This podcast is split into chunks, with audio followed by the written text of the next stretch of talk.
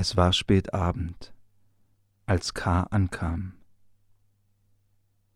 Das Dorf lag in tiefem Schnee. Vom Schlossberg war nichts zu sehen. Nebel und Finsternis umgaben ihn. Auch nicht der schwächste Lichtschein deutete das große Schloss an. Lange stand K. auf der Holzbrücke, die von der Landstraße zum Dorf führt, und blickte in die scheinbare Leere empor. Dann ging er ein Nachtlager suchen. Im Wirtshaus war man noch wach.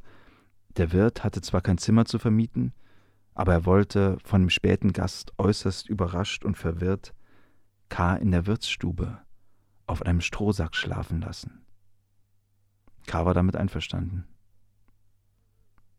Einige Bauern saßen noch beim Bier, aber er wollte sich mit niemandem unterhalten, holte selbst den Strohsack vom Dachboden und legte sich in der Nähe des Ofens hin. Warm war es. Die Bauern waren still.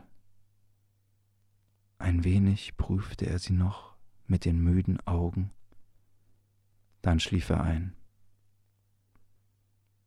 Aber kurze Zeit später wurde er schon geweckt. Ein junger Mann, städtisch angezogen, mit schauspielerhaftem Gesicht, die Augen schmal, die Augenbrauen stark, stand mit dem Wirt neben ihm. Die Bauern waren auch noch da. Einige hatten ihre Sessel herumgedreht, um besser zu sehen und zu hören. Der junge Mann entschuldigte sich höflich, K. geweckt zu haben, stellte sich als Sohn des Schlosskastellans vor und sagte dann Dieses Dorf ist Besitz des Schlosses. Wer hier wohnt oder übernachtet, wohnt oder übernachtet gewissermaßen im Schloss. Niemand darf das ohne gräfliche Erlaubnis. Sie aber haben eine solche Erlaubnis nicht. Oder haben sie wenigstens nicht vorgezeigt? Das war die erste Seite aus dem Romanfragment Das Schloss von niemand anderem als Franz Kafka, gelesen von Ralf The True Detective Schönfelder. Ihr hört Blaubart und Ginster. Ja, und an meiner Seite ist wie immer der amtierende Schlossschreiber des Grafen Westwest, Mario Osterland. Hallo, herzlich willkommen. Ich und bemühe mich, diesem Amt gerecht zu werden. und äh, ja, es soll heute um den, den äh, großartigen Roman Das Schloss von Franz Kafka gehen.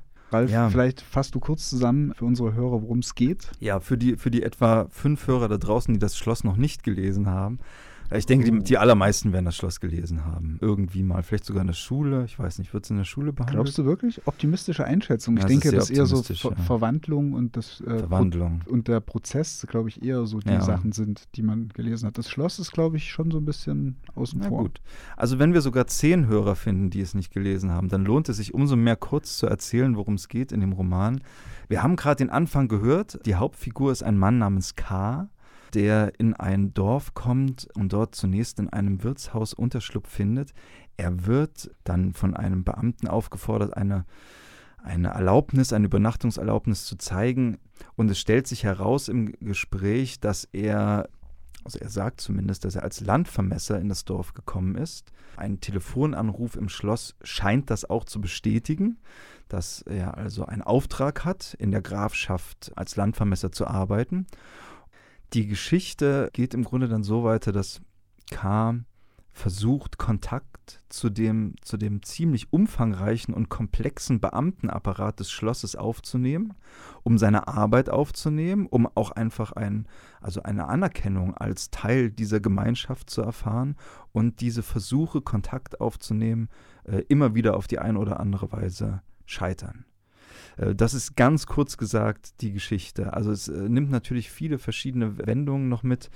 Kaf also nicht Kafka, jetzt wollte ich schon, jetzt habe ich schon den Fehler gemacht und wollte ich schon K mit Kafka ah, gleichsetzen. Dann sage ich, sag ich an dieser Stelle gleich mal wieder mein, mein Lieblings-Markus-Lanz-Satz, darüber ja. wird zu reden sein. oh Mann, oh Mann. Also K, ähm, K. bekommt äh, einen, einen, einen Boten, einen Briefboten zugeteilt, der also Botschaften zwischen dem, den Beamten des Schlosses und ihm hin und her bringen soll. Er bekommt zwei Gehilfen zugewiesen, die zwei ausgesprochen groteske Clownsfiguren sind, also die tatsächlich also sich tatsächlich wirklich wie Clowns verhalten die ganze Zeit äh, und sicherlich keine Gehilfen für ein Landvermesser ja, sind. Ja, Arthur und Jeremias. Ganz genau, ganz genau. Er versucht dann vor allem zu einem Beamten namens Klamm Kontakt aufzunehmen. Das misslingt immer wieder. Er verliebt sich in Klamms Geliebte. Zumindest sagt die Frau, dass sie Klamms Geliebte ist. Sie arbeitet als Ausschankdame.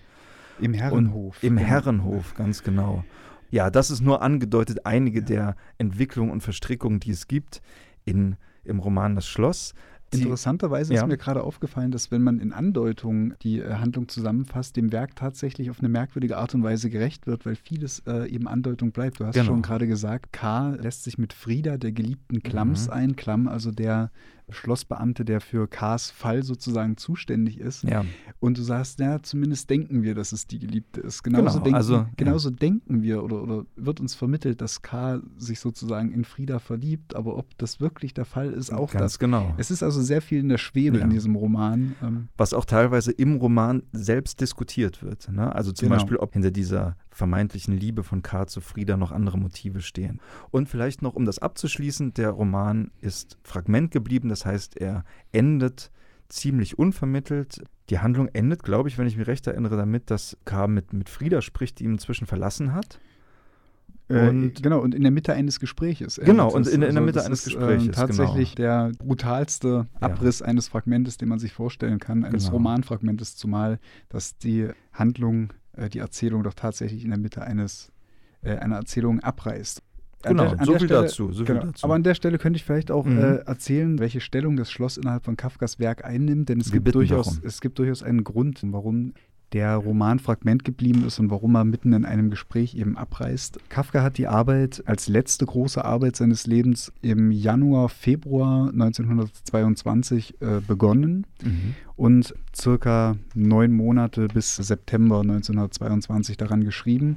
Da kann man schon mal festhalten, da hat er in dieser äh, doch recht kurzen Zeit eine Menge geschafft, wenn man mhm. bedenkt, dass es äh, tatsächlich keinerlei Vorarbeiten zu diesem Roman gibt. Das heißt, Kafka hatte im Januar 22 bereits circa drei Jahre lang nichts geschrieben. Er war in einer großen Schreibkrise, mhm.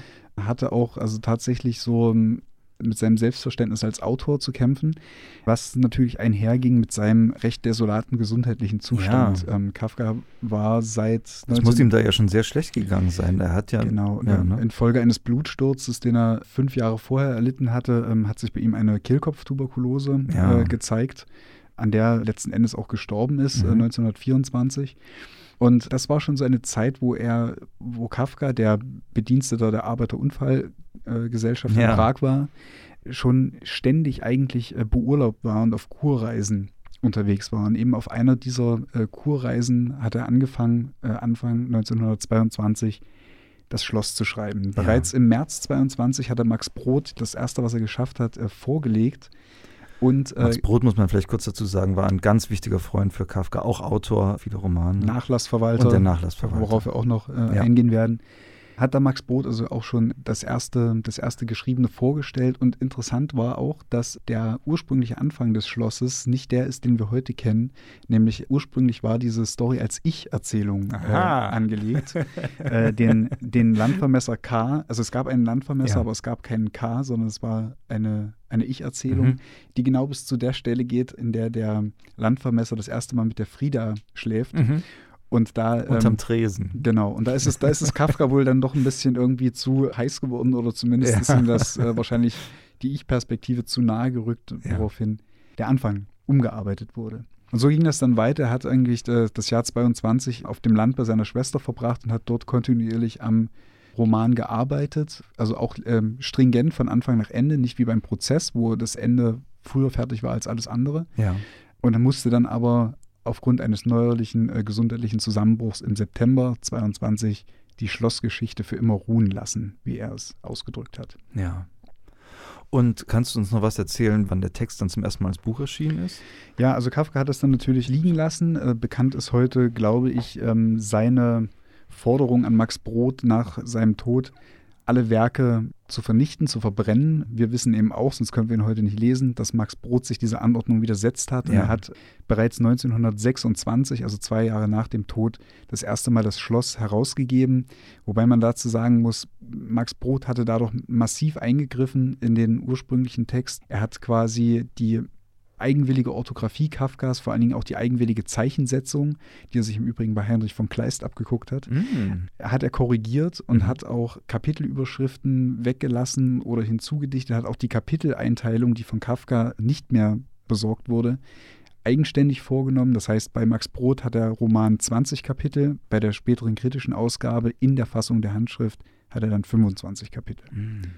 So. Interessant. Und Max Brod war sehr daran gelegen, gleich 1926 das zu veröffentlichen, weil er auch im Jahr davor den Prozess veröffentlicht hat und auch nach dem, nach dem Schloss den äh, Roman Amerika, also er hat Ja. ihn Amerika genannt, Kafka hat ihn der Der Verschollene Verschollene, genannt, ne? Ja. um eine Werkeinheit zu suggerieren. ah ja.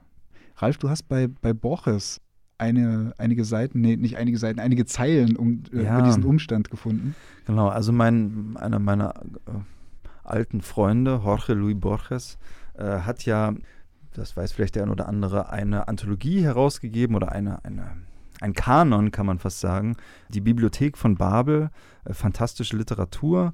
Und da gibt es auch einen Band zu Franz Kafka und im Vorwort äh, steigt Borges, die Vorworte sind äh, immer sehr, also wie, wie überhaupt alle Essays von Borges sehr zu empfehlen sind, sehr äh, unterhaltsam und kenntnisreich. Und er steigt mit folgendem ein. Bekanntlich hat Vergil auf dem Sterbebett seinen Freunden aufgetragen, das unvollendete Manuskript der Aeneis, die Frucht von elf Jahren vortrefflicher und sorgsamer Arbeit, in Asche zu verwandeln. Shakespeare hat nie daran gedacht, die vielen Einzelteile seines Werkes in einem einzigen Band zusammenzufassen. Kafka hat Max Brod damit betraut, die Romane und Erzählungen zu vernichten, die seinen Ruhm verbürgten. Wenn ich mich nicht täusche, so ist die scheinbare Vergleichbarkeit dieser rühmlichen Episoden ein Irrtum. Vergil wusste sehr wohl, dass er auf den liebevollen Ungehorsam seiner Freunde zählen konnte, so wie Kafka auf den von Brot. Der Fall Shakespeares liegt dagegen anders. De Quincey nimmt an, dass Shakespeare in der Aufführung eines Stücks den Erfolg sah, nicht im Gedrucktwerden. Für ihn war die Bühne das Wichtigste. Im Übrigen wird jemand, der wirklich seine Bücher verschwinden lassen will, das nicht einem anderen auftragen. Kafka und Vergil wünschten diese Vernichtung nicht. Sie wollten sich nur der Verantwortung entziehen, die uns ein Werk immer auferlegt. Ja, sich der Verantwortung des Werkes entziehen irgendwie. Als ob Kafka schon auch äh, geahnt hat, was für Schabernack die, die, Leute äh, mit diesem Werk treiben könnten oder würden, wenn sie es erst in die, in die Finger bekommen. Denn, äh, Ich glaube, kein anderer deutschsprachiger Autor zieht so viel Sekundärliteratur auf sich wie Mhm. Franz Kafka. Er wird gedeutet hin und her geschoben, irgendwie als äh, aus der Not heraus mit einer sehr unbeholfenen, mit einem sehr unbeholfenen Adjektiv als Kafkaesk Ja, bezeichnet, gilt als düster, enigmatisch, verrätselt. All das ist er im Grunde nicht. ja. Darüber müssen wir auf jeden Fall noch sprechen. Also da, das kann man vielleicht auch noch nachher mal kurz andeuten. Also das hat ja diese, diese Interpretation, hat ja auch mehrere Wellen durchlaufen und mehrere äh, sich widersprechende Phasen eigentlich. Aber wollen wir vielleicht erst noch mal kurz bei der Story selbst bleiben, also beim noch diese ganzen gigantischen Interpretationsapparat hinten anstellen, weil wie du schon sagst, kompliziert und rätselhaft ist das eigentlich alles gar nicht. Äh, Nein. das ist nur, wenn man es rätselhaft macht, wird es kompliziert. Eigentlich äh, ist es auf der Zielebene alles ziemlich klar, Ja. worum was passiert. Die Sache ist eigentlich vollkommen klar. Der Landvermesser K. kommt ins Dorf und möchte als Fremder dort heimisch werden. Ja. Und äh, damit er heimisch werden kann, braucht er die Erlaubnis vom Schloss. Ja. Um diese Erlaubnis zu bekommen, braucht er Zugang zum Schloss. Und all den das- kriegt er nicht all so das wird ihm weiteres. Das verwehrt. ist im Grunde, genau. All das wird ihm verwehrt, aber er gibt sich nicht geschlagen damit. Und das ist im Prinzip äh, die Handlung. Das, ist, das hat nichts Verrätseltes, es ist eine Ja. absolute Klarheit. Gut, es ist natürlich ein bisschen, ein bisschen grotesk, was passiert, aber ich meine, wer kann nicht von grotesken Begegnungen mit Behörden und Bürokratieapparaten berichten? Absolut. Und Also wer hätte das besser wissen können als Kafka, der selber im KUK, in der KUK-Monarchie Teil dieses äh, Behördenapparats war. Richtig. Also ich glaube, das Einzige, was ich den Leuten sozusagen geben würde, warum das als rätselhaft ist, ist, dass ein Motiv, das in diesem Roman vorkommt, das auch immer wieder bei Kafka vorkommt, ist das Motiv von Regeln, die der Protagonist nicht kennt, scheinbar dagegen verstößt und erst im Nachhinein von seiner Umwelt darauf angesprochen wird, mein Gott, wie konntest du das denn tun? Du hast doch hier und so weiter. Ne? Genau. Dass so eine Situation erzeugt wird, wo jemand in einem, in einem gesellschaftlichen Gebilde ist, dessen Code er noch nicht geknackt hat, ja? dessen Regeln er nicht ganz versteht. Oder, und das ist wieder jetzt, und man wird schon merken, ne? man kommt bei Kafka immer in die Vielleicht ist es aber auch etwas anders. Äh, vielleicht kennt er diese gesellschaftlichen Regeln sehr wohl. Also gerade im Fall von das Schloss und verstößt mit voller Absicht dagegen, ne? weil er also ein, ein, ein Randalierer eigentlich ist. Mhm. Bei anderen Geschichten finde ich das etwas eindeutiger, dass der mhm. Protagonist wirklich nicht weiß, ne? also die Regeln kennt. Im Schloss bin ich mir nicht so sicher. Apropos Regeln, vielleicht können wir ja. unsere selbst äh, auferlegte Regel jetzt gar nicht einhalten, weil ich denke, ja. wann immer wir so über den Inhalt sprechen, denken wir so, so eine gewisse, na nicht Deutung, mit, aber doch, äh, es gibt dann immer noch ein übergeordnetes Sprechen über den Text. Ja, Denn der dritte schon. Fall ist nämlich auch der, dass die Gesellschaft, in die sich Kafka da begibt, ihre Regeln scheinbar selbst nicht zu kennen glaubt, äh, äh, nicht, äh, nicht, nicht zu kennen scheint. scheint Denn K, wir haben gesagt, er gibt sich als Landvermesser aus. Ob er tatsächlich Landvermesser ist, das wissen wir gar nicht. Das Schloss das aber sozusagen eigentlich eine fast totalitäre Hoheit über das, über das Dorf hat, möchte aber scheinbar auch nicht bloßgestellt werden oder sich den Anschein erwecken, so irgendeinen Vorgang verschlammt zu haben. Ja. Dann sagt man nämlich, ach so, ja klar, der Landvermesser, den haben wir ja bestellt. Ja. ja. dann hat das schon seine Richtigkeit. Aber es ist sehr merkwürdig, also gerade diese Frage ist sehr merkwürdig, denn als eben am Anfang K. diesem Beamten, der ihn da anzählt, sagt, dass er Landvermesser ist, erstens tut er das nur sehr zögerlich, überhaupt erstmal darauf zu kommen, dann ruft er beim Schloss an ja. Und die erste Auskunft, die er hält, ist, nö, wir haben, hier wurde kein Landvermesser bestellt. Und dann ist er schon dabei, K rauszuwerfen und dann kommt nochmal ein zweiter Anruf und erst dann heißt es vom Schloss, ach ja, der Landvermesser ja, ja. oder so ist da. Ja, und ist angenommen. Es ist sehr bezeichnend, äh, die, wenn man die genaue Stelle sich anschaut, als das nämlich passiert, geht es weiter mit K horchte auf, das Schloss hatte ihn also zum Landvermesser ernannt. Das war einerseits ungünstig für ihn, denn es zeigte, dass man im Schloss alles Nötige über ihn wusste, die Kräfteverhältnisse abgewogen hatte und den Kampf lächelnd aufnahm. Es war aber andererseits auch günstig, denn es bewies seiner Meinung nach, dass man ihn unterschätzte und dass er mehr Freiheit haben würde, als er hätte von vornherein hoffen dürfen. Das ist merkwürdig, das über jemanden zu sagen, der tatsächlich den Auftrag als Landvermesser in dieser Gemeinde hat. Ja. Zumal ja. sein Fall dann noch mit einem früheren verknüpft wird. Das ist so eine schöne Szene, als Karl quasi beim, beim Dorfvorsteher ja. vorstellig wird und er also meint, ja, ich bin der, der Landvermesser. Inzwischen hat der Bote Barnabas äh, mhm. K. In, einen Brief gebracht von eben dem angesprochenen Klamm unterzeichnet, der angeblich bestätigen soll, dass er als Landvermesser auch aufgenommen ist. Wird beim äh, Ortsvorsteher vorstellig, um dort irgendwie zu erwirken, mit diesem Klamm auch mal persönlich sprechen zu können. Ja. Und der Ortsvorsteher sagt folgendes: die Sache ist die, sie scheinen ja angenommen zu sein vom Schloss, die, aber wir brauchen ja gar keinen Landvermesser. Ja. Aber jetzt, wo sie da sind, fällt mir ein, wir brauchten mal einen Landvermesser, aber das genau. ist ja genau. schon Jahre her genau. und scheinbar hat man dann eben vergessen, den Landvermesser abzubestellen. Das heißt, der Ortsvorsteher, so unwahrscheinlich es klingt, versucht sich so seine eigene ja, ja, Logik ja. in diesem Gebilde zu machen. So, so könnten Sie nicht der Landvermesser sein äh, oder als der Landvermesser einspringen, der vor Jahren mal bestellt und wieder abbestellt wurde oder vergessen wurde abzubestellen. Das ist, das, so eine, das ist ganz wunderbar, weil die Figuren sozusagen in Kafkas Werk, also zumindest in diesem Fall, das tun, was die Rezipienten tun, nämlich versuchen, irgendwie eine runde, eine runde Sache daraus zu machen und sich irgendwie zu erklären, was die Vorgänge bedeuten. Ja. Ne? An dem Punkt ja. möchte ich vielleicht wirklich schon mal diese Besonderheit des einsinnigen Erzählens bei Kafka andeuten, ja. weil das ist, das was ist halt wirklich, damit auf sich? Das ist wirklich etwas, was das, das literarische Schreiben Franz Kafkas einmalig macht, dass es in den Geschichten immer so ist, dass der Leser genauso viel weiß wie der Erzähler und dementsprechend, also vor allen Dingen beim Schloss ist es so, auch der Autor.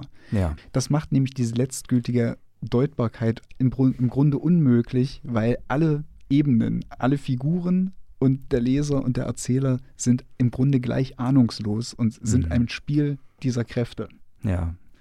Um nochmal auf der Story-Ebene zu bleiben, die Figuren sind sehr interessant, die Frauenfiguren sind auch sehr interessant, die Frieda ist eine interessante Figur, von der man also auch nie genau weiß, welche Motive sie hat. Am Ende, sie wird eben Kars Geliebte, Sie ist dann, sie will dann eigentlich weggehen mit ihm, sie ist recht unglücklich. Sie adoptiert mehr oder weniger die Gehilfen wie als eine Art Kinder. Mhm. Dann kommt sie mit einem der Gehilfen zusammen und eigentlich scheint es die ganze Zeit zu so sein, als, also zumindest in meiner Leseerfahrung, dreht sich das schnell so, dass der K. Frieda eigentlich ziemlich beschissen behandelt und sie eher unglücklich mit ihm ist. Und aber dann auch wieder am Ende wird eine neue äh, Deutungsebene von einer anderen Figur angeboten, dass Frieda den K. ausgenutzt hat, um irgendetwas zu erreichen. Ja. Also so werden eigentlich diese, diese möglichen Deutungen selbst nur auf der Ebene der Geschichte, ja. von der Geschichte immer wieder genau. konterkariert. Und nichts schließt das andere auch vollkommen ja. aus, denn äh, die Sache ist die, der, der fremde K, der kommt, und mit äh, Klamm in Verbindung treten will, also persönlich in Verbindung treten will, äh, ist ja für die Frieda, die ja halt die Geliebte dieses, dieses Beamten ist, mhm. äh, erstmal auch ein Ausweg. Ja. Denn was auch so, so andeutungsweise äh, beschrieben ist, ist ja, dass die, wenn die Schlossbediensteten sich im, im Dorf und also unterhalb des Schlosses aufhalten, dann sind sie im Herrenhof. Und in diesem Herrenhof halten sich diese Beamten ja scheinbar jeder so seine Mätressen und ja. Geliebten. Und, und Frieda sieht in K ja erstmal die Chance, aus diesem, ja, aus diesem genau. Abhängigkeitsverhältnis genau, rauszukommen. Ja. K wiederum sieht natürlich in Frieda die Chance, an nah an Klamm zu sein. Äh, und, so kommen, ist das, ja. und so ist das eigentlich so in dem ganzen Roman, dass auch die Figuren immer wieder so gegenseitig so die, die Chancen sehen und versuchen zu nutzen, sich auch gegenseitig einfach ja, auszunutzen oder, oder zu benutzen, um irgendwie man kann auch nicht sagen, ich würde fast sagen, um irgendwie voranzukommen. Aber das ist ja eigentlich Quatsch, weil es ja so ein, genau. Kreis, ein Kreiselspiel ist. Ja. Genau, es ist, ein, es ist ein Kreiselspiel und das ist auch ein Ausdruck, den Borges auch in seinem Essay hat, den ich sehr, sehr treffend finde auf das Werk insgesamt von, von Kafka. Das ist das Motiv der nicht enden wollenden Verzögerung. Ja.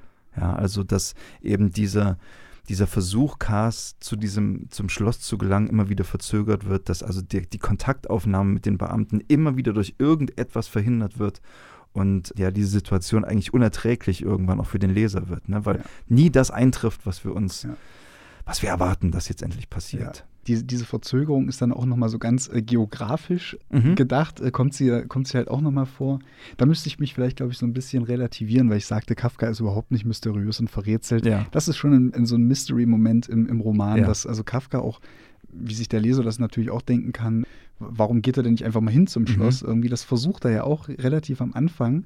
K versucht es, K nicht Kafka. Äh, ja, K, K versucht es quasi einfach vom ja. Dorf zum Schloss zu laufen und er ist da den ganzen Vormittag unterwegs und merkt eigentlich, dass, dass keine Straße direkt zum Schloss führt und dass im Gegenteil, dass je mehr er läuft, desto weiter scheint das Schloss irgendwie in die Ferne zu rücken und dann geht auch die Sonne schon wieder unter und es ist Nebel und es ist überhaupt auch so, eine, so ein sehr strenger Winter, in dem ja. das spielt und das, ja. also das ist ein sich entziehen von, von Anfang an. Ja. Absolut. Und das sind so die eine Gruppe der Figuren. Die andere Gruppe, die natürlich auch etwas gewisses Mysteriöses umgibt, sind die Beamten. Einfach deswegen, weil sie, weil eben immer wieder die Begegnung verzögert wird. Also gerade der Klamm ist irgendwie eine, eine Figur, über die wir wenig wissen und die wir, die schon deswegen uns wieder dazu einlädt, irgendetwas in sie hineinzulegen. Ne? Also es gibt dann die Szene, in der äh, K den Klamm ausgemacht hat, der in, in einem Wirtshaus und der Klamm arbeitet in einem Zimmer und K will vorgelassen werden und wird nicht vorgelassen. Und ich glaube, Frieda ist es oder eine der anderen Angestellten, die ihm dann aber ein, ein, ein Riss oder einen Schlitz in der Wand hm. zeigen, ein kleines Loch, durch genau, das er schauen ja. kann. Aber selbst da kann, kann, er nicht wirklich einen Blick auf Klamm werfen, weil er irgendwie mit dem Rücken zu ihm sitzt ja, ja. oder so. Also sozusagen, da wird schon auch einiges getan, um diese Figuren im Dunkeln zu lassen erstmal. Genau. Ja. Oder, oder, oder K sitzt in der, in der Kutsche und wartet darauf, dass Klamm, also in der Kutsche von, von Klamm, wartet ja. darauf, dass er kommt. Dann hält er das doch für keine gute Idee, steigt wieder aus, geht wieder zurück in den Herrenhof. In dem Moment geht Klamm nach draußen und genau. fährt mit dem, mit dem äh, Pferdeschlitten davon. Fährt also davon. Er, K, wird von einem äh, Untergebenen von Klamm angewiesen, die Kutsche wieder zu verlassen, wenn ja. ich mich äh, nicht recht erinnere. Ja, nachdem er, den, nachdem ja. er irgendwie den, den Cognac ausgetrunken hat. Genau, genau. Ja, also als, und dann ist Klamm wieder weg. Ja, und die Untergebenen, das ist ohnehin auch nochmal so eine eigene Ebene, denn mhm. äh, jeder Beamte des Schlosses hat ja auch seinen eigenen Sekretariatsapparat äh, ja. um sich drum, was die ganze Sache natürlich noch viel, also nicht verworrener, aber einfach aussichtsloser macht. Im genau. Prinzip sind die Ebenen vollkommen klar, also die, auch die Hierarchien sind vollkommen klar, das spielt natürlich auch so eine Rolle. Und dann äh, Wobei, ich muss dich kurz unterbrechen. Mhm. Also für, für K sind die Hierarchien eben nicht so klar äh, als Außenstehender. Und für uns auch nicht, denn es wird auch immer wieder spekuliert, welcher Beamte hat eigentlich wie viel Macht. Wie mächtig ist Klamm eigentlich? Ist der jemand mit ganz viel Einfluss mhm. oder ganz wenig Einfluss? Ja gut, die Machtfrage ist nicht klar, aber ja. wer wem untersteht, wer das, wem das, untersteht, das ist so, so eine genau. Sache. Und ja. Einer dieser Leute, die Klamm unterstehen, ist der Kollege Erlanger. Oder ja, der, der, der, der Kollege. Der Sekretär, der Sekretär Erlanger. Ja. Der also K. auch nicht gerade wohlgesonnen ist in seinem, in seinem Anliegen, also im Dorf heimisch zu werden. Und gegen Ende des, dessen, was äh, wir sozusagen als im Roman kennen, oder gegen Ende des Fragmentes, dann der Erlanger K. ja anweist, irgendwie im Herrenhof zu warten und äh, er wird dann gleich zu Klamm vorgelassen kommt es ja dann schließlich doch mal dazu, dass K. es schafft, direkt mit dem Behördenapparat zu sprechen, indem er sich in einer Tür, äh, in einer Tür im Herrenhof irrt mhm. und in das Zimmer vom Sekretär Bürgel hereinkommt. Und das ist ja eigentlich so der Höhepunkt dieses, dieser Story, in der der Bürgel, der so ein bisschen rausfällt aus diesem, aus diesem Schlossapparat sozusagen, ja. indem der Bürgel ihm einen langen, einschläfernden Monolog darüber hält, dass, dass er gewillt ist, K's Anliegen schnell beim Schloss vorzubringen, um diese Sache endlich zu beschleunigen, damit er seine Aufenthaltsgenehmigung bekommen kann und so weiter. Nun ist aber K, ich glaube, das kann man sagen, von diesem ganzen, von diesem ganzen Anrennen gegen den Schlossapparat einfach auch so erschöpft schon, dass er schlichtweg einpennt, ja. während, während der Bürger quasi auch im Bett liegend im Übrigen, ja. weil, er sich, weil er sich dafür entschieden hat, lieber ein großes Bett in seinem Büro zu haben, statt einen Schreibtisch. Guter Mann, vernünftig. Äh, ja, also und, und, und, und K pennt ein und, und ver, verpasst damit im Grunde die Chance, ja. dieses Anliegen schnell über die Bühne bringen zu können. Im Übrigen ein kleines äh, äh, interessantes biografisches Detail. Es gibt äh, tatsächlich eine Episode in Kafkas Bürokratendasein, das darauf hinweist, dass er das aus eigener Praxis kennt. Ach, was? In, den, in den Briefen an Felice Bauer ja. 1912, also zehn Jahre bevor er das Schloss geschrieben hat, hat er in einem Brief die Sätze fallen lassen. Jetzt war übrigens, während ich diesen Brief geschrieben habe, ein Tischlermeister im Büro, der seinen Betrieb versichert haben wollte. Das habe ich ihm schnell eilig alles bewilligt und werde es niemals vor einem Menschen, wohl aber vor Gott verantworten können. also das ist halt so, die, äh, ich, diese Anekdote erzähle ich deswegen, weil man auch immer sehr ähm, gewillt ist, so K und was Kafka geschrieben hat, immer aus so einer gewissen Opferperspektive herauszusehen, mhm. während eigentlich Kafka sich sehr wohl damit auskannte, wie es ist, auf der Seite des Schlosses zu stehen, ja. im übertragenen Sinne. Das stimmt. Und, und K ist für mich auch wirklich keine Opferfigur, also im, im Roman. K ist eigentlich ein ziemlich er ist auch nicht unbedingt eine sympathische Figur übrigens. Also das ist mir jetzt auch beim nochmaligen Lesen aufgefallen. Er ist ein unglaublich fordernder und provozierender Typ, jemand, der eigentlich sich gebärdet, als ob er also ein ganz wichtiger Mensch wäre, dem äh, man eigentlich jetzt also mit viel Respekt begegnen ja, müsste ja. und ist aber gleichzeitig auch nicht unbedingt bereit, diesen Respekt anderen zu erweisen. Nein, ganz und gar nicht. Er ist vollkommen respektlos. Er ja. kommt als Fremder in eine bestehende Ordnung herein, die in sich geschlossen äh, wunderbar funktioniert, mit, mit Ausnahme der Familie Barnabas. Ja die hervorragend funktioniert und er erkennt das nicht an. Er macht sich ja auch über alles lustig. Er findet es ja auch irgendwie total, äh, also er äußert sich ja auch selber so, dass er es total grotesk findet, warum man ihm jetzt nicht schnell mal irgendwie dieses und jenes bewilligen kann oder warum ja. man nicht mal schnell vorgelassen wird um sein Anliegen vorzutragen. Genau, aber er behandelt auch die Leute nicht gut, also auch die Leute im Dorf, also die jetzt nicht unmittelbar was dafür können, ob er dort vorgelassen wird zum Schloss oder nicht. Er behandelt die immer ziemlich herablassend. Ja, ja. Also, zum Beispiel ja. auch, als er die Stelle als Schuldiener angetragen ja. bekommt, die lehnt er ja auch erstmal ab. Er ist Landvermesser ja. und das ist so unter seiner Würde jetzt erstmal sozusagen äh, als Schuldiener erstmal so einen Zwischendienst zu tun, um sich sozusagen in der Gemeinde erstmal als einer zu beweisen, sozusagen. Ähm, also dafür, dass er eine reine Opferfigur wäre, ist er viel zu provokativ und viel zu offensiv auch in allem, was er tut. Ne, er läuft trotzdem irgendwie immer gegen eine Wand mit all seinen Versuchen, ja. Was mich sehr interessiert, ich habe den Roman zum ersten Mal gelesen, als ich so 18 war. Und ich glaube dann vielleicht mal so mit Anfang 20. Das heißt, es ist jetzt also auch schon, also weit über zehn Jahre her. Hm. Bei, dir bei mir ähnlich. Ähnlich, genau. Ja, ich weiß noch, dass ich beim, beim ersten Lesen irgendwie ähm, erstmal sehr mit dem Protagonisten mitgegangen bin. Mhm. Da habe ich den noch gar nicht so sehr in Zweifel gezogen. Ja.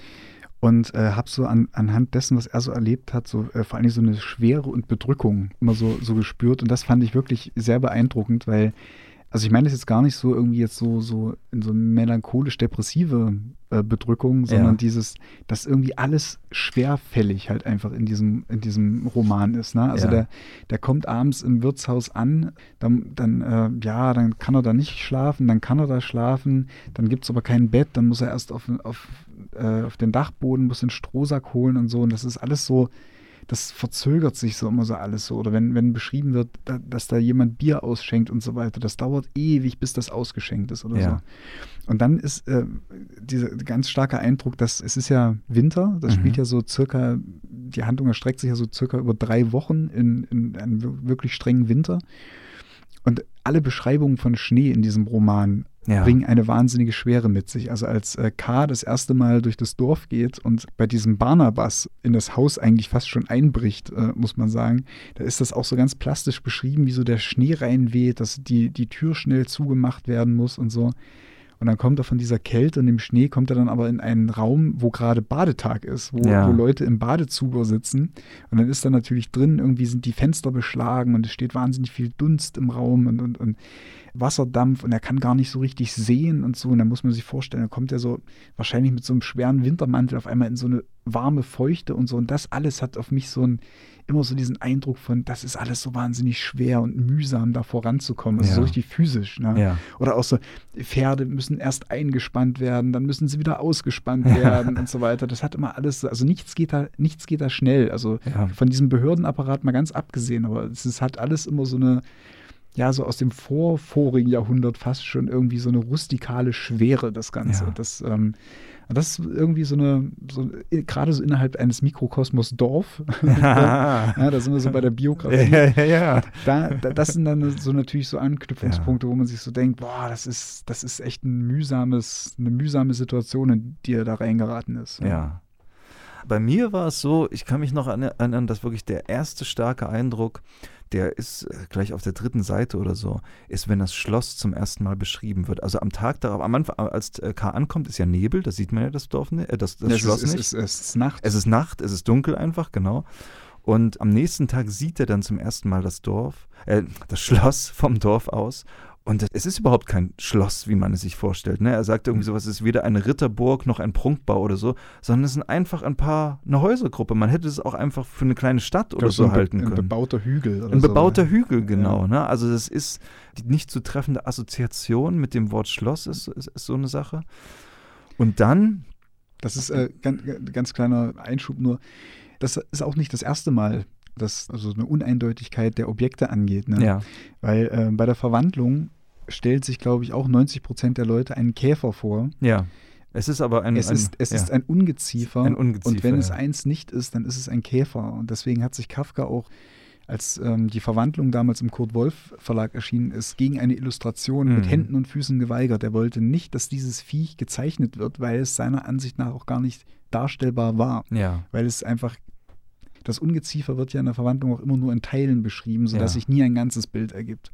Ja, und das ist, das ist beim Schloss ist das genau ähnlich. Also man ja. wird nie irgendwie davon sprechen können, von Zinnen und Türmen oder genau. Palais es, oder so. Das heißt nur, er sieht nur einen Turm, hm. der auch zu einer Kirche gehören könnte oder ja. so. Ne? Aber äh, auch da ist es wieder. Es heißt nicht, dass es nicht mehr gibt. Er sieht von der Position, ja, wo er steht. Das ist das, das einsinnige Erzählen. Wir genau. wissen nur so viel, wie der genau, Erzähler weiß. Genau.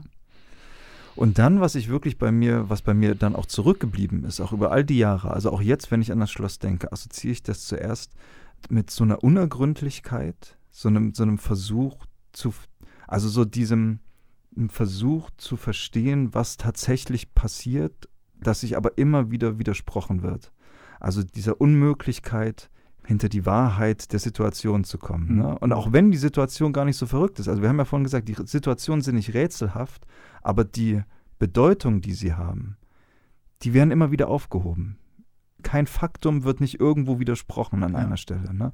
Also diese Unmöglichkeit, zu einer tatsächlichen Aussage über irgendetwas in dieser Welt zu kommen, Das, ist hat das aber eine. nicht, das hat aber nichts Rätselhaftes. Ich glaube, nein, nein, das ist habe ich auch nicht gesagt. Das Ge- wird genau, also, aber ich, das ist, glaube ich, ein ganz wirklich auch so ein empirisches Ding. Also das Genau. ist äh, nicht nur, nicht nur äh, was Kafka und seine Bürowelt angeht, Ja. sondern wie oft erleben wir das irgendwie, dass wir, dass wir an Dingen scheitern, wo wir dann Genau. denken, so, das Ja. hätte doch eigentlich jetzt gar nicht sein müssen. Ja. Oder, oder so. Ne? Genau, und damit mit dem Scheitern ist eben auch das zweite, mein zweiter großer Eindruck äh, verbunden, das ist diese Vergeblichkeit. Hm. Die Vergeblichkeit dessen.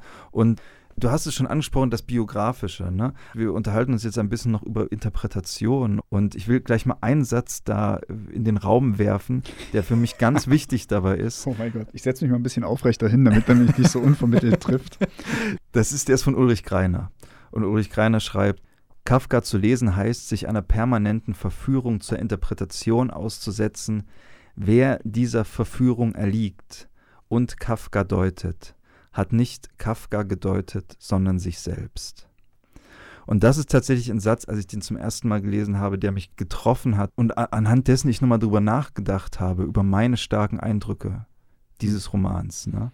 Und natürlich auch in de- in dem Bewusstsein, wie viele andere Interpretationen es gibt dazu. Hm. Das war so ein schöner, selbstreflektierender Moment auf einmal, als mir klar wurde, dass also tatsächlich dieses Phänomen dieser Unbestimmbarkeit von Wahrheit und diese Empfindung von Vergeblichkeit des Lebens oder des Mühens für mich zwei absolute archetypische Urerfahrungen der Existenz sind. Ja, also min mindestens äh, in der zweiten Hälfte meines Lebens, wahrscheinlich in der ersten auch nur, ich erinnere mich nicht mehr so genau daran. Und, und das, Ja. ist die, das ist die Qualität, das ist die Qualität von Kafkas Texten. Ja. Also sie sind halt einerseits, ich habe das mit diesem einsinnigen Erzählen äh, angedeutet, sie verwehren sich gegen eine letztgültige Ausdeutung. Ja. So sind die Texte nicht angelegt. Das gibt's halt nicht. Selbst wenn man, wenn man Kafka befragen könnte oder so, könnte er keine Antworten darauf geben, weil einfach die Erzählhaltung eine ist, die nicht letztgültig ausdeutbar ist. Und das führt dazu, Also die es gar nicht darauf anlegt, von sich aus das mit einem Kon mit einem Nein. Subtext zu unterfüttern. nein, das ist nicht ja. so, das ist nicht so wie bei Thomas Mann. Ja. Bei Thomas Mann hat irgendwie jede Geste, jede Zahl, jede, was der Protagonist anhat und so, das ist alles mit symbolischen Bedeutungen Mhm. aufgeladen. Und das ist ein großes Missverständnis. Kafka ist nicht symbolisch, nicht metaphorisch, nicht allegorisch und so weiter. So, so ist Ja. das von ihm nicht angelegt. Es ist so lesbar, Ja, aber immer nur in Teilen. So. genau. Also insofern ist jede Interpretation nicht richtig, aber auch nicht falsch, wirklich. ne? Sie So ist ist nur es. dann falsch, wenn wir jetzt Genau. sozusagen, wenn ich jetzt anfangen würde zu sagen, diese Unergründlichkeit und Vergeblichkeit ist das, was Kafka gemeint hat. Genau, Damit. genau. Das Und- wäre falsch. Und darauf wollte ich hinaus, das ist so der zweite Gedanke. Dadurch bekommen diese Texte eben diese Qualität, dass sie so einen, so einen wahnsinnigen Echoraum erzeugen. Also, dass Ja. man sozusagen äh, diese, diese Texte liest und da man sich sozusagen innerhalb dieser Erzählstruktur eben jetzt keinen geschlossenen Sinn oder so darauf machen kann, ist man automatisch damit gezwungen, das auf sich zurückzuführen. ja, Ja, weil wir ja so eng geführt werden mit, den, mit dem Erzähler oder dem Protagonisten.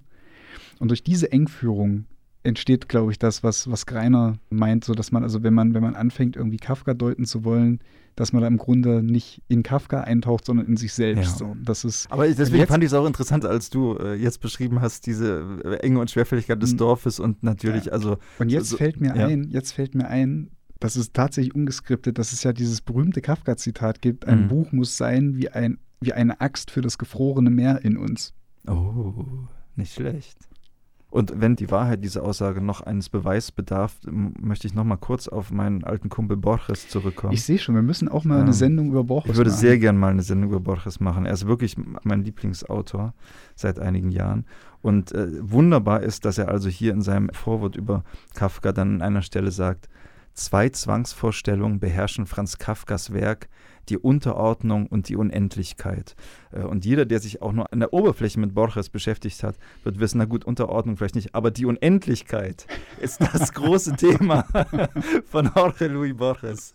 Also eines seiner wichtigsten Themen. Und das entdeckt er natürlich auch in Kafka dann wieder. Na klar, Ne? Also, weil natürlich Borges genauso ein Leser ist wie du und ich letzten Endes und der auch sozusagen den Echoraum Kafka betritt. genau. Und genau, genau. Ne? Viele andere Interpretationen gab es, vielleicht kann man da auch noch mal kurz auf ein paar man könnte unter vier großen Gesichtspunkten diese Schlosssache ähm, ausdeuten. Ja, wenn man jetzt unbedingt sagen möchte, ja, es muss ja aber wohl doch ein Symbol oder eine Metapher oder irgendwie sowas äh, sein Ja. und dann so mit Schul, mit Schulwerkzeugen rangeht, könnte man tatsächlich sagen, wenn man es theologisch deutet, bedeutet das Schloss so viel wie die göttliche Gnade. Das hat ja Max Brod gesagt, ne? Das war Genau. ja sein, seine These. Das Schloss ist genau das, was die Theologen Gnade nennen. Genau, Brod ist die gesagt, göttliche ja. Gnade und sie ist aber irgendwie zu Lebzeiten nicht erreichbar, weil Mhm. sozusagen die Vorsehung Gottes etwas ist, das man mit dem irdischen Verstand nicht durchdringen kann, nicht durchblicken kann. Das ist so, die, so ein theologischer Deutungsansatz. Ist in, im Teil irgendwie so, so für sich gesehen schon irgendwie schlüssig und so weiter, wird aber dem Buch als Ganzes eben Ja. nicht gerecht. Also ich bin jetzt mal gespannt, was du noch sagst. Ich habe schon gleich beim, schon jetzt eine Abneigung. ja, okay. Obwohl, obwohl ich sehr theologische Spekulationen mag. Ja. Aber erzähl mal weiter. Ja, die philosophische Deutung wäre halt die, dass das Schloss so eine Art metaphysische Täuschung ist, die dem Menschen sein existenzialistisches Ausgeliefertsein spiegelt. Ja, das ist so, Mhm. das ist natürlich also keine allgemeinphilosophische, sondern eine existenzialistische. Deutung, was natürlich auch genau dem Zeitgeschmack äh, entspricht, in dem Kafka sozusagen populär wurde, nämlich Ja. in den 60er Jahren. Ja. So. Der soziologische Aspekt ist vielleicht wirklich noch der sinnfälligste, dass man Kafka, der übrigens ein absolut verkannter Humorist ist, es gibt viele lustige Szenen im Schloss. äh, dass, dass Kafka im Prinzip eine schwarze Satire auf Macht und Willkür seiner Zeit, also ne, die KOK, Ja. die Donaumonarchie und so weiter, aber im Grunde für den Faschismus anwendbar, für den Sozialismus anwendbar Ja. und so weiter, dass er eben eine schwarze Satire auf Macht und Willkür geschrieben hat. Und letztlich, ja, das ist natürlich die Deutung irgendwie, die, die mich am meisten abschreckt. Das ist die psychologische Deutung. ja, das natürlich, und jetzt kommt keine Kafka-Sendung ohne das Wort Vater. dass, dass sozusagen das Schloss die fragwürdige Vaterwelt verkörpert, dessen Eroberung sozusagen das Ziel des Sohnes ist. Ja, naja, gut, das ist die Psychologie, Psychoanalyse Ja. und so weiter. Also man, man verkennt tatsächlich eine Menge an Kafka, wenn man immer auf den Vater zurückkommt. Also und ich finde das wirklich unglaublich unbefriedigend, diese Interpretation. Ne? Gut, vielleicht nicht als Gedanken oder als Sprachspiele in der Konversation über das Schloss, ne? Dann, da haben die sicherlich ihre Berechtigung, aber ich empfinde da wirklich eine große Abneigung gegen diese Parabelversuche. Diese beschissene Deutschlehrer-Parabelversuche, den einzelnen Dingen etwas auf der anderen Seite gegenüberzustellen, was Ja, sie bedeuten. also- das, was wir auch gesagt haben darüber, sind, also was, was für uns das Schloss auch ist, das waren mehr Eindrücke, die wir mitgenommen haben, die, die bestärkend waren. Ne? Das waren jetzt nicht unbedingt Enträtselungsversuche. Diese Enträtselungsversuche von einem Rätsel, Mhm. Ja. das gar nicht da ist, die gehen mir wirklich auf die Nerven. Ja, Und ich fürchte, dass das bis heute im Deutschunterricht genau so gemacht Ja, wird. selbstverständlich. Das ist die große Fehlleistung des Deutschunterrichts, dass man den Schülern Texte vorgibt. Äh, bei Gedichten ist das immer ganz schlimm. Ja. Und dann immer sagen, so, was wollte uns der Autor damit sagen? Ja. Das ist die dümmste Frage, die man an Literatur stellen kann. Ich möchte es nochmal wirklich in aller Deutlichkeit sagen. Ja. Die, die dümmste Frage, die man an Literatur stellen kann, ist, was wollte uns der Autor damit sagen? Das ist schon mal völlig unerheblich. die Frage, Ja. Die Frage, mit der man sich Literatur erschließt, ist nämlich, was sagt mir der Text? ja. Und man versucht im Deutschunterricht, das, was da steht, ist nicht eigentlich das, was da steht, sondern da ist eine tiefere Sinnschicht drin verborgen. Das kann sein, ja, aber man muss ja erstmal das Kunstwerk auf, in der Gestalt, in der es sich, ja äh, in der es Mann. erscheint, erstmal erschließen. Aber du, du Ja. musst doch auch bedenken, dass sich darüber nicht so schöne Tafelbilder machen lassen. ja, und Ja, bunt und wo man bunt, einfach einmal so, einen- so einen Bogen malt und links steht das Schloss und Ja. rechts steht göttliche Gnade und sowas. Genau, und wo man dann auch endlich mal die bunte Kreide einsetzen kann. die- Verdammte bunte Kreide. Ah, nee. Und ich frage mich wirklich, ich meine, das war zu unserer Zeit so, wir sind ja schon eine ganze Weile aus der Schule, aber die Begegnung mit Deutschlehrern, die ich hatte, oder sagen wir mal eher mit, mit Lehramtsstudenten, lassen mich Schreckliches, Schreckliches vermuten. Also ich hatte gute Deutschlehrer, das kann ich wenigstens zur Ehrenrettung der Deutschlehrer da draußen noch sagen. Also das Okay. ist, sind nicht alle so. Also man kann, man kann durchaus auch andere Ansätze wählen. Ja. Ja. Gut, wie, jetzt haben wir gerade hier so ein kleines menschliches Plädoyer la Olli Schulz gehalten irgendwie. Jetzt, jetzt, müssen wir irgendwie mal den, den Bogen zurück in die, in die Ja. Sendung finden. ja. Was diese Ausdeutbarkeiten eben angehen. Ich würde empfehlen, man sollte die Texte, vor allen Dingen die Texte Kafkas, immer erstmal als die Dinge lesen, die sie sind und erstmal akzeptieren, in erster Linie akzeptieren, was äh, dort in sich vorgeht, bevor man äh, versucht, da ähm, herauszufinden, was denn da jetzt für eine Weltformel drin steht. Vor allen Dingen nicht immer so kurze Rückschlüsse auf die Biografie ziehen, wie zum Beispiel Franz Kafka hat all das nur deswegen geschrieben, weil er sich so unterdrückt von seinem Vater gefühlt Ja. hat. Die Psychologisierung von Künstlern im Allgemeinen, das ist auch so eine Sache, das werde ich nie akzeptieren. Als ob Künstler den Schmerz oder das Glück oder die Liebe oder irgendetwas intensiver erfahren als andere Menschen. Das ist auch Das ist vollkommener völliger Bullshit. Blödsinn, Ja. Völliger Bullshit. Ich musste immer an Werner Herzog denken und ich weiß nicht mehr das exakte Zitat, aber er hat sowas ähnliches gesagt. Die Psychologie ist für ihn eine, eine solche Katastrophe, dass er das gesamte 20. Jahrhundert wegen der Psychologie als gescheitert ansieht. das ist natürlich etwas, etwas übertrieben, aber, aber das macht ihn ja auch so sympathisch. Sowas einfach mal in den Raum zu stellen. Das Schloss ist verfilmt. Ja, ja, ja, darüber müssen wir auch noch sprechen, unbedingt, ja. Das Schloss ist mehrfach verfilmt. Äh, ich kenne eine Verfilmung ganz gut, die ist ja.